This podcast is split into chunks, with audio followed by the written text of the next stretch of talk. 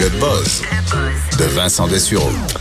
Dans l'actualité, euh, disons, plus euh, comique, disons, et je remercie Alexandre, notre chercheuse, qui est tombé sur cette nouvelle-là, qui nous a quand même fait pas mal sourire à, euh, à Spartanburg, c'est en Caroline du Sud. Euh, il y a quand même une problématique souvent avec euh, les, euh, les, maintenant les livraisons de colis qui sont en hausse, de gens qui les volent. Oui. Donc parce que souvent il y a des compagnies qui vont les laisser juste sur le balcon et tout ça. Alors problème de vol, il y en a qui vont utiliser des sonnettes avec des caméras ou qui vont essayer de, de lutter ça de différentes façons. Et euh, une dame donc de la Caroline euh, du Sud qui a rapporté un vol parce que s'est fait voler son colis tant attendu. Le problème c'est que le voleur risque d'avoir une petite surprise parce que elle attendait un colis de FedEx qui contient neuf tarentules. Tu peux livrer des tarentules? Ben, J'ignorais la livraison de tarentules, mais tu peux faire livrer des tarentules. Ça doit être dans un petit paquet aéré où les tarentules vivent là, pour euh, que tu les. Je sais pas ce qu'elle fait avec neuf tarentules. C'est pas. euh, mais euh, alors, euh, il est toujours porté manquant. Euh, je sais pas si les, les- les- le, le voleur a, su- a survécu. Mais on parle d'une valeur quand même de 1000 dollars sur les. Alors, s'il est capable de gérer ça, ça a quand même une valeur de revente intéressante, les neuf tarentules.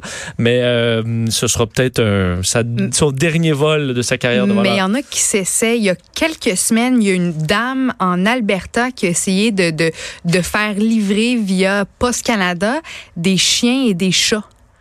Quelques petits euh, bébés, des chiots, puis des chats dans des boîtes en carton.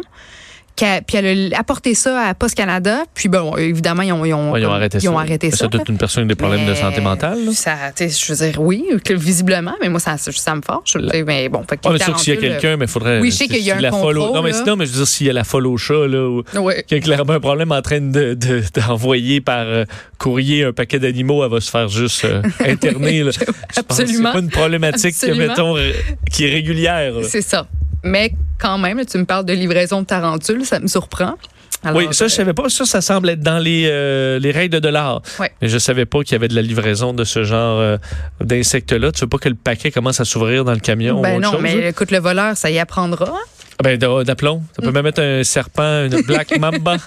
Peut-être pas.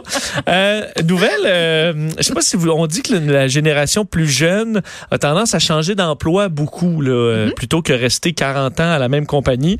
Euh, sachez les, euh, les plus vieux, entre autres les boomers, qui disent, toi, tu devrais, tu es plus sûr de ta job dans un... Pose-toi, trouve quelque ouais. chose de stable. Tu vas voir, tu vas pouvoir grandir comme ça. Ben, sachez que euh, ce qu'on appelle les job switchers, donc ceux qui changent d'emploi plusieurs fois dans leur carrière, euh, gagnent davantage que ceux qui restent toujours euh, au même endroit. C'est les, euh, les résultats d'un institut de, de, de recherche américaine. Donc, c'est aux États-Unis. On peut probablement quand même transférer ça, euh, les chiffres vers le, le, le Canada, mais alors que, bon, historiquement, on a rarement vu un taux de chômage aussi faible euh, en, en Amérique du Nord. Alors, c'est intéressant pour certains de magasiner un peu leur emploi et d'être prêts à changer euh, pour augmenter leurs conditions. Alors, euh, ce qu'on dit, c'est que les ceux qui changent de travail auraient en moyenne une augmentation par année autour de 5,3 euh, de su- supplémentaire à ceux qui, Restent qui restent au même endroit. Alors, en moyenne, c'est 5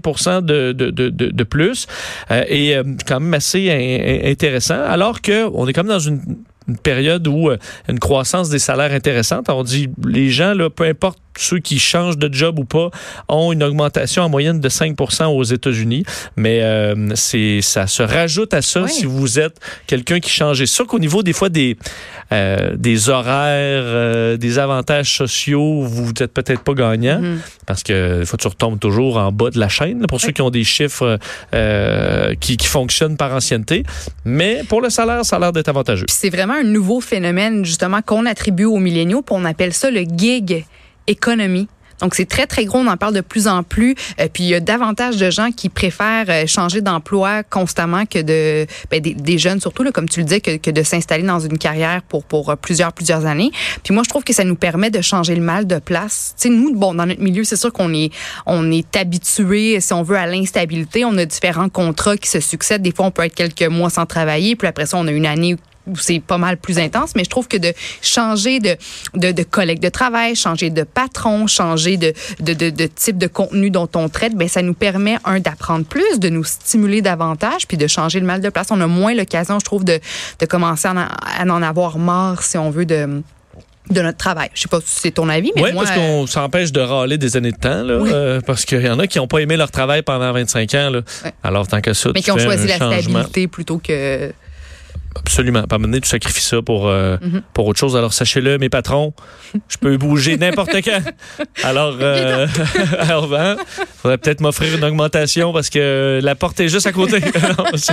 Euh, on va parler de boissons un peu parce que, d'ailleurs, comparaison encore milléniaux versus plus, plus vieux. On a beaucoup parlé, euh, on, on en a parlé dans le courant de l'été, d'ailleurs, que euh, les plus jeunes buvaient maintenant un peu moins. Il y a certaines, ben, ce qu'on peut dire une mode ou une tendance chez certains de délaisser l'alcool, mais une hausse à l'inverse de ceux, on appelle ça le binge drinking, donc ceux qui boivent, disons, beaucoup. Pour parler de boire trop, là, il évalue ça à 5 verres ou plus pour l'homme, 4 verres ou plus pour la femme.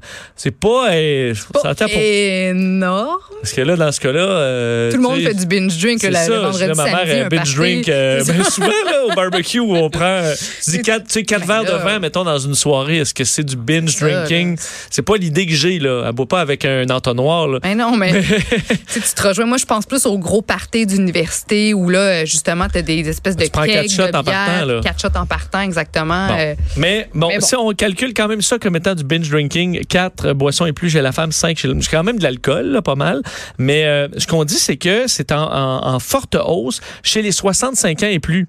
Euh, en fait, ceux qui avaient binge drinké là, euh, dans le courant de l'année, c'était avant, euh, on disait euh, 10 c'était 7 en 2006. On est rendu à 10 ce qui est quand même pas euh, énorme. Une augmentation flagrante. Ben, en fait, c'est presque 30 d'augmentation en 10 ans, donc c'est quand même pas mal.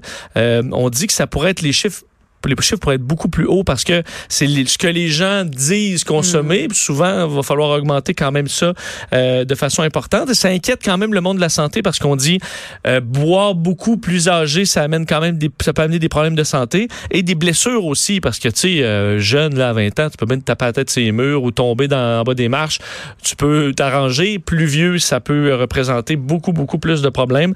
Alors il y a une, une certaine inquiétude à ce Est-ce niveau-là. qu'on évoque les, les causes qui poussent ces gens-là plus âgés à, se tourner vers l'alcool davantage? Ouais, ben en fait, on essayait d'y aller avec différentes analyses, mais c'est parce que moi, ce qui est mon analyse à moi, que je pense passe avant celle de l'étude, c'est que les gens qui ont 65 ans et plus aujourd'hui, c'est pas les mêmes que ceux qui avaient 65 ans et plus il y a 15 ans. C'est une autre génération. Alors, tu arrives dans les baby boomers qui ont quand même, je pense, eu, euh, qui ont fêté peut-être davantage que les, plus vieux ou à, à rendu à 65 ans t'étais peut-être moins en santé qu'aujourd'hui aussi. Alors, Mm. les 65 ans maintenant, là, tu as des jeunes retraités. Je veux dire, t'invites les gens pour un barbecue puis tu t'amuses un peu plus, à mon avis, que à 65 ans, il y a 20 ans. Exact. Euh, exact. où là, c'était peut-être plus la retraite puis euh, en chaise berçante.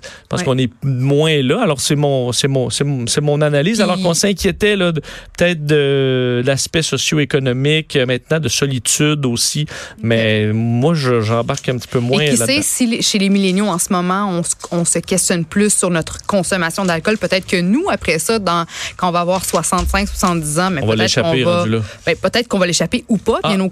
Contraire, si là c'est en baisse, peut-être qu'on va poursuivre cette tendance. Ça se peut, ça se peut. On s'en parle dans 40 ans. Probablement pas. On revient.